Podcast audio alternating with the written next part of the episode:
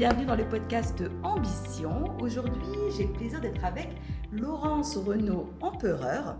Ce nom vous dit peut-être quelque chose puisqu'il s'agit de la Maison Empereur qui se trouve à Noailles, la plus ancienne quincaillerie de France.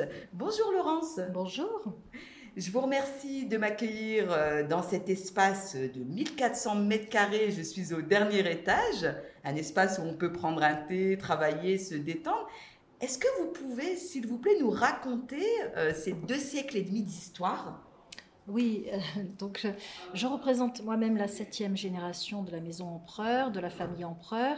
Euh, nous avons deux siècles dans le négoce et le commerce de proximité, ici même aux 4 rue des Récolettes, à Noailles, et 50 ans de savoir-faire dans un atelier de forge rue des Templiers, pas loin du, du Vieux-Port de Marseille, où nous exercions la profession de maître cloutier et de taillandier, fabricant d'objets tranchants de toutes sortes sur deux générations. Donc voilà, la famille empereur s'exerce dans cet univers de quincaillerie, de droguerie générale, de quincaillerie depuis deux siècles et demi maintenant à Marseille. Voilà, artisans, négociants, détaillants, commerçants. Alors justement, cette histoire, elle est incroyable puisque de génération en génération, vous avez euh, repris euh, la maison empereur. Quelles sont les valeurs principales euh, de, ce commerce de proximité? Travailler la proximité avec la clientèle marseillaise. Je crois que là, tout le monde a, su travailler ça, a su euh, conserver cette façon de recevoir euh, la clientèle marseillaise. Euh, ça nous tient à cœur. Nous en avons fait un symbole de, cette proximité, de cet accueil, de, de, ces échanges avec notre clientèle si fidèle. Nous en profitons pour mettre des chaises dans tous les magasins pour travailler ça plus que jamais car euh, il est très important de s'entretenir avec nos clients pour comprendre leurs leur désirs, pour être au plus près de leurs demandes, pour créer euh, cette fidélité. Voilà. Donc euh, c'est ça, notre plus grande valeur, notre plus grande satisfaction, c'est d'avoir réussi à, entretenir de jolis échanges avec, avec tous ces Marseillais. Et qu'est-ce que vos clients viennent rechercher ici plutôt que dans une autre boutique ou plutôt que d'aller en ligne sur des sites qu'on connaît, qu'on ne citera pas? Les clients nous font le retour qu'ils s'y sentent merveilleusement bien dans nos locaux, qu'il y a beaucoup d'échanges avec les, conseillers de vente, que ça leur rappelle leur tendre enfance, qu'il y a des émotions, que c'est un magasin qui a une âme, nos prix sont justes, nous vendons des objets de grande qualité issus des plus grandes manufactures historiques françaises avec lesquelles nous collaborons depuis deux siècles maintenant. Donc la qualité, le conseil, le côté fort sympathique de nos, de nos conseillers de vente. Voilà les retours que nous font la clientèle et les prix justes. Voilà. Nous ne faisons jamais de promotion, jamais de solde, jamais. Nous avons des prix justes toute l'année. Ils sont en grande confiance euh, quand ils franchissent la porte de notre établissement. D'accord. On a connu effectivement la période de fermeture des commerces par rapport à, la pandémie. Quel impact euh, vous avez eu dans votre activité, vous, vos collaborateurs? Écoutez, c'était une période, euh, une période difficile, anxieuse, c'était nouveau pour tout le monde, mais nous en sommes très bien sortis. Euh, d'où l'intérêt de fidéliser les clients. C'est là qu'on voit plus que jamais euh, sur qui on peut compter. Quoi. Donc bah, j'en profite, hein. je dis merci aux Marseillais si vous permettez sur ce podcast. Par rapport au recrutement de vos salariés, comment ça se passe? Vous rencontrez des difficultés de recrutement? Oui, alors je suis un peu embarrassée d'en parler, mais euh, c'est beaucoup de difficultés pour les embauches, beaucoup, beaucoup. Euh, nous ne savons plus par quel biais euh, passer. on affiche, on affiche du sol au plafond, on sollicite les organismes appropriés, les réseaux sociaux, et je crois avoir compris que la nouvelle génération ne voulait plus s'engager. On a des refus de CDI. L'idée, c'est d'embaucher un à deux CDI par an, hein, puisque la, société est toujours en train d'évoluer. Mais euh, on a beaucoup, beaucoup de mal. Euh, voilà, les entretiens d'embauche euh, ne sont plus dirigés par nous-mêmes, mais par les candidats. Voilà, ce sont des sollicitations et que des sollicitations avant même de comprendre quel genre de poste nous pouvons leur proposer. Donc, euh, ben, ça se termine en queue de poisson. Euh. D'accord. Donc, ça veut dire aujourd'hui que vous sentez que vous devez vous adapter, vous, aux nouvelles générations et que eux doivent faire l'effort également. J'ai pas trop envie de m'adapter à la nouvelle génération. Euh, j'ai envie de prendre le temps. Je galérerai plus, plus longtemps. Nous perdons beaucoup de temps, mais on trouve, hein, mais très très péniblement. Je ne peux pas adapter un planning, une dynamique d'entreprise euh, en fonction des sollicitations des uns et des autres, c'est pas possible. Par euh, respect pour ceux qui sont déjà en place, je ne peux pas malheureusement donner satisfaction à tout le monde sur toutes sortes de, sollicitations de tout genre. Euh, c'est pas pas jouable. J'ai petite équipe qui gère ça. C'est déjà pénible et difficile. Je ne peux pas leur en demander trop non plus. Donc, on fait de notre mieux, mais je prendrai plus de temps. Je perdrai plus de temps. Mais euh, je ne conçois pas le commerce traditionnel avec ces comportements-là. Non, il me semble qu'il y a beaucoup, beaucoup de chômeurs en France et je ne comprends pas tous ces refus de CDI. voilà. D'accord. Vous êtes seul à piloter l'entreprise? Vous avez des associés? Non, non, je suis, euh, enfin, je suis seule. Euh, cette belle équipe qui m'entoure, euh, ils ont tous un, tous un rôle merveilleux qui m'aide considérablement, mais sinon au niveau gestion, au niveau direction, je suis seule. D'accord. Et, vous me parliez tout à l'heure de, de, la génération, vous êtes la combienième Septième. D'accord. Et pour la suite, qu'est-ce que vous, vous envisagez? Alors j'ai trois enfants qui euh, vont débarquer. Hein. Euh, le premier, l'aîné, 23 ans, euh, incessamment sous peu. Il y aura de la place pour lui, bien sûr, puisque nous sommes en train de, développer la marque Empereur, pas par zèle. C'est pas une idée qui, qui m'est venue. c'est une demande de ma clientèle. Je vois leur comportement d'achat ils demandent des produits empereurs. Donc j'ai été extrêmement flattée de voir euh, à quel point la marque maintenant résonne euh, joliment euh, pour eux. J'ai l'impression qu'on est devenu un label de qualité, une maison reconnaissable pour ça, pour sa, façon d'être, sa façon de faire, sa justesse.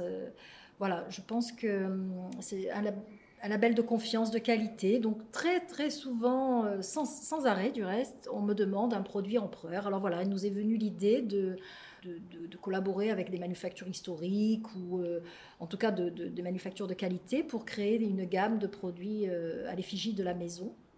Voilà, donc euh, mon fils peut-être s'occupera de développer cette marque pour la faire rayonner au-delà de la France, pourquoi pas.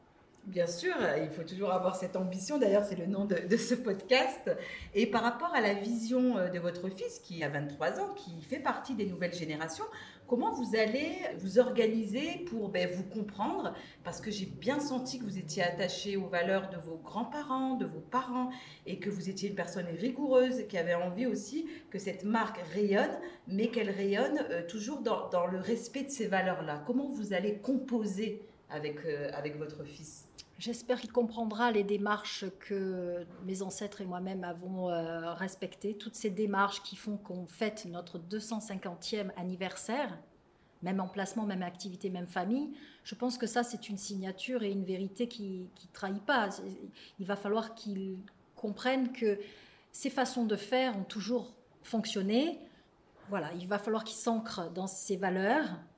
la valeur humaine, il n'y a pas à chercher midi à 14 heures, ça ne s'apprend pas euh, dans les bouquins, ça ne s'apprend pas dans les grandes écoles. La valeur humaine, écouter, sentir, prendre note, euh, se remettre en question, ne pas vivre mal un, commentaire négatif, ne le prendre et s'en servir pour être plus performant je vais l'inviter à bien comprendre ça et puis il y mettra ensuite, ça ne me regardera plus et il s'exprimera, il rajoutera son petit supplément d'âme à sa sauce, comme on l'a tous fait ensuite. Voilà. Mais il va bien falloir qu'il euh, comprenne que si on est là depuis deux siècles et demi, euh, c'est par rapport à, tout ce qui se cache derrière euh, tous ces petits protocoles, toutes ces belles valeurs que, que moi-même j'ai respectées, tout le monde les a respectées. Et euh, voilà, donc on pourra, il pourra s'adapter, bien entendu, comme ci, comme ça. Mais vous savez, le turnover des, des, des, établissements maintenant, si vous n'êtes pas dans les petits papiers de LVMH ou autre, je ne sais pas, le, la durée de vie d'un établissement, c'est 5 et une petite décennie peut-être, vous voyez. Donc euh, voilà, je, veux bien qu'on qu'on me dise comment faire, voilà, mais il est clair qu'on a su, on a su quand même euh, traverser euh, euh, avec toute notre générosité, on a su traverser ces décennies, ces siècles. Hein on peut parler en siècles maintenant. Donc, Je pense que s'il est malin, il m'écoutera. J'ai envie de vous demander, il y a un secret dans, cette réussite, dans cette, dans cette perpétuité que vous avez envie de nous partager? Bah, Le secret, c'est comme je l'ai évoqué, c'est l'écoute. Et être vrai, être vrai, pas de tricherie. Voilà, on est bon, on n'est pas bon, on l'annonce comme ci, comme ça. Euh, voilà, être, être juste. Il euh, n'y a pas de briefing. Nos, équipes de vente sont très naturelles et je les laisse s'exprimer comme ils le désirent. Euh, des clients en font leur affaire et puis les clients à qui ça ne donne pas satisfaction attendent la fin de la semaine pour que l'équipe tourne. Vous voyez, je ne sais pas, les uns et les autres, on essaye de s'exprimer avec la plus grande générosité possible. Voilà. En, arrivant à la maison Empereur, je vois sur le bâtiment qui est très joli eh bien, le blason, où il y a des loups, où il y a une vigne également et une couronne. J'aimerais bien que vous nous en parliez. Et quelle est la symbolique? La couronne de la ville de Marseille qui couronne les trois loups euh, qui portent le balcon euh, de la façade euh, principale du bâtiment, hein, les trois loups. Le branchage d'olivier, la vigne vierge, symbole de renouveau, de longévité, d'abondance, ce, qui est, ce qui est incroyable parce que c'est très porteur comme signe. J'en ai la chair de poule. Oui, je vois ça. On ne peut pas le voir, mais bah, euh, voilà, c'est énorme. Euh, je suis un peu superstitieuse. Je, crois aux signes et aux, choses qui se présentent à moi en temps et en Le karma, etc. Voilà. Donc, euh, je trouve ça merveilleux. Quoi. Il est riche, il est puissant ce, blason. Effectivement. Notre logo est la tête du blason. Donc, souvent, vous verrez trois loups. Et puis voilà, donc dès que vous voyez des loups, c'est qu'il y a des chances que ça concerne la maison empereur. voilà, voilà pour le blason. Oui, l'objet symbolique, vous disiez à la maison empereur, c'était euh, la chaise. Nous avons trois euh, symboles euh, puissants qui sont intéressants pour nous. C'est le loup, donc, le loup qui est l'identité de la, maison. la chaise, nous en avons fait un, cartel dans notre espace muséal qui explique quel est l'intérêt de placer une chaise dans prendre le temps, prendre le temps. Le mot business chez nous n'existe pas. On prend le temps.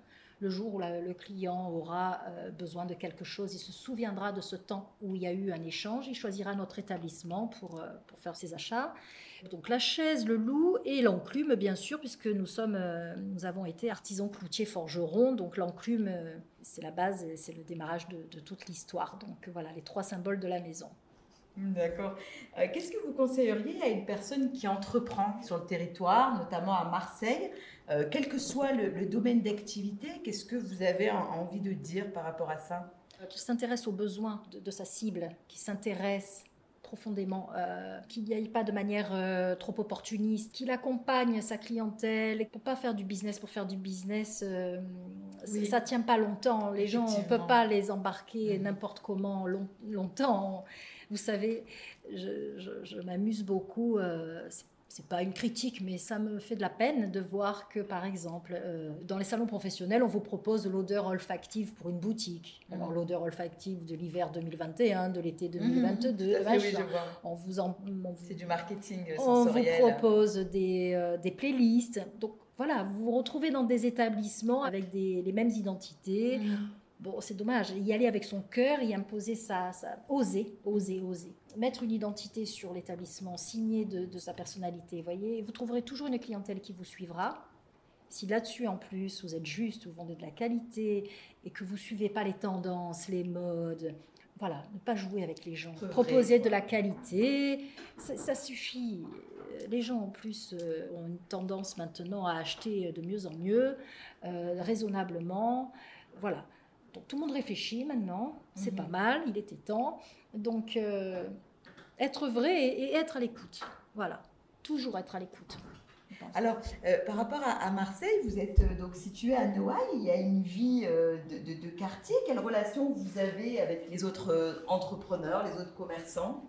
Alors moi j'ai beaucoup de chance parce qu'on retient de Noailles que c'est un quartier très agité. On a vécu des moments très difficiles à l'époque, bien sûr. C'est un quartier agité.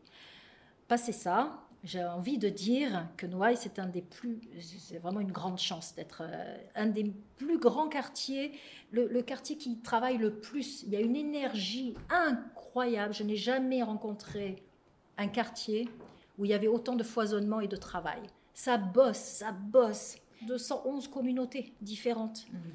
Et euh, il y a un respect euh, dingue entre commerçants, entre populations, dingue. Le reste, on n'en parle pas, ça s'agite, vendeur de cigarettes, vendeur à la sauvette. Oui, ça, c'est à une- fait. ça, c'est pas ce qu'on doit retenir de Noailles. C'est pas ça, Noailles. Noailles, c'est bien plus puissant. C'est euh, quand on parle de Noailles Noailles Power, c'est pas pour rien. Euh, Il y a un savoir-être à Noailles, il y a des codes de vie. Noailles, c'est puissant. Et euh, c'est merveilleux parce que toute cette euh, catégorie de, de population, 211 ethnies, vous imaginez bien les, les- les di- les différences de culture, les différentes manières de voir les choses, de s'approprier les choses, de, comme vous remettez toujours en question et Mhm. comme ça tourne et ça brasse, la, ça- ça- la gymnastique intellectuelle, que c'est merveilleux. Et on se sent vivant à Noailles. On Voilà. sent qu'il y a une, une énergie On incroyable se et sentait que vivant. Les gens travaillent beaucoup. Beaucoup. De toute façon, la vie d'un commerçant, c'est ça aussi. Hein. Et euh, on a tous commencé très très tôt. Euh, il y a beaucoup d'enseignes euh, qui sont là depuis des décennies et des décennies. On s'est vu grandir les uns les autres. Il y a des enseignes, des institutions à Noailles. hein, euh, voilà. Donc on se connaît tous, on est tous très solidaires, on se serre les coudes. non, il y a une très belle ambiance à Noailles. Très très belle ambiance. Alors, est-ce que dans ce parcours de- d'entrepreneur, de, de femme dirigeante d'entreprise, vous avez connu un échec? Et Si vous voulez bien nous en parler et voir comment vous avez euh, rebondi, comment vous avez réagi euh, par rapport à ça? Bon, alors euh, je fais pas de zèle en disant que j'ai jamais connu d'échec. je suis Je désolée. ne vous croirais pas. Non mais si, vous pouvez. En revanche, euh, j'ai failli, je suis très excitée et très entrepreneuse, très agitée, beaucoup d'idées. Donc euh, j'ai eu la chance d'avoir des gens qui m'ont recadré, qui ont calmé un peu mes énergies, qui ont canalisé mes énergies pour pas que je parte dans tous les sens parce que j'aurais pu euh, me mettre en danger à plusieurs reprises. Et comme je suis à l'écoute, Dieu merci, euh, j'ai limité les, les dégâts parce que euh, quand on évolue trop vite, trop euh, Mhm. l'ego, l'ego a pris trop de un place euh, chez moi quand j'étais plus jeune, hein, à la trentaine. Je suis une telle gourmande et j'ai tellement envie de m'exprimer derrière ce magasin. Il y a, il y a une telle richesse, il y a tellement à dire, tellement à dire que euh, je voulais que de, seule de ma génération, seule, je voulais m'exprimer sur tout ça, mais c'est pas possible. Il va falloir plus de temps parce qu'il y a vraiment beaucoup de choses à dire. Donc je vais laisser s'exprimer mon fils, Oui. mais moi je, je, je lève un peu le pied, je me calme et c'est ce qui m'a permis de voilà de ne pas me mettre en danger. Mais non, je n'ai pas vécu d'échec. D'accord. Et Au contraire, au contraire, quand vous disiez les personnes qui vous ont cadré, ce sont des personnes de votre famille ou des personnes de votre équipe? De mon équipe, Voilà. de mon équipe et de ma famille, les deux. Mais mon équipe y est pour beaucoup aussi. Mhm. Effectivement, je pense que quand on est peut-être plus jeune, on a un peu la folie des grandeurs. On se dit qu'on est capable de tout, on a plein d'idées. Sauf que ces idées-là, est-ce qu'elles sont réalisables? Combien elles coûtent? Qu'est-ce qu'elles vont nous apporter?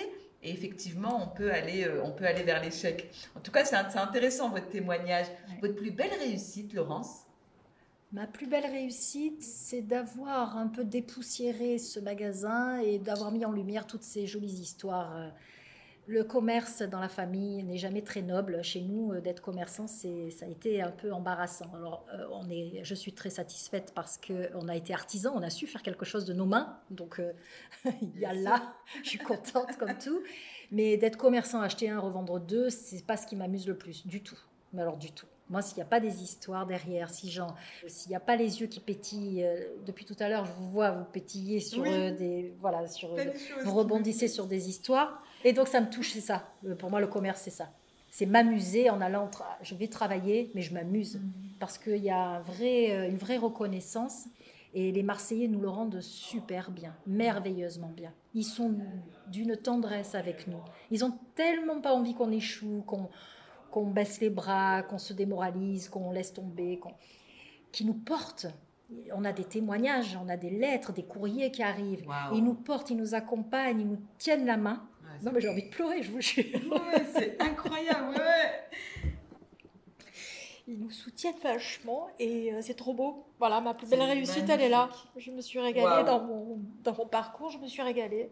Parce que franchement, quand euh, vous arrivez toute jeune et qu'on vous présente un bébé euh, un peu macho, dans un univers d'hommes, euh, les armes, la quincaillerie, la droguerie, il n'y a rien de très sexy là-dedans pour une femme, d'accord? Mhm. Donc euh, j'ai retourné un peu à mon plaisir, j'ai ramené le plaisir à moi parce que si je voulais me lever le matin et y aller avec le sourire, il fallait que j'y mette ma patte et, et je suis super satisfaite de, de, de moi. Tiens, je m'embrasse.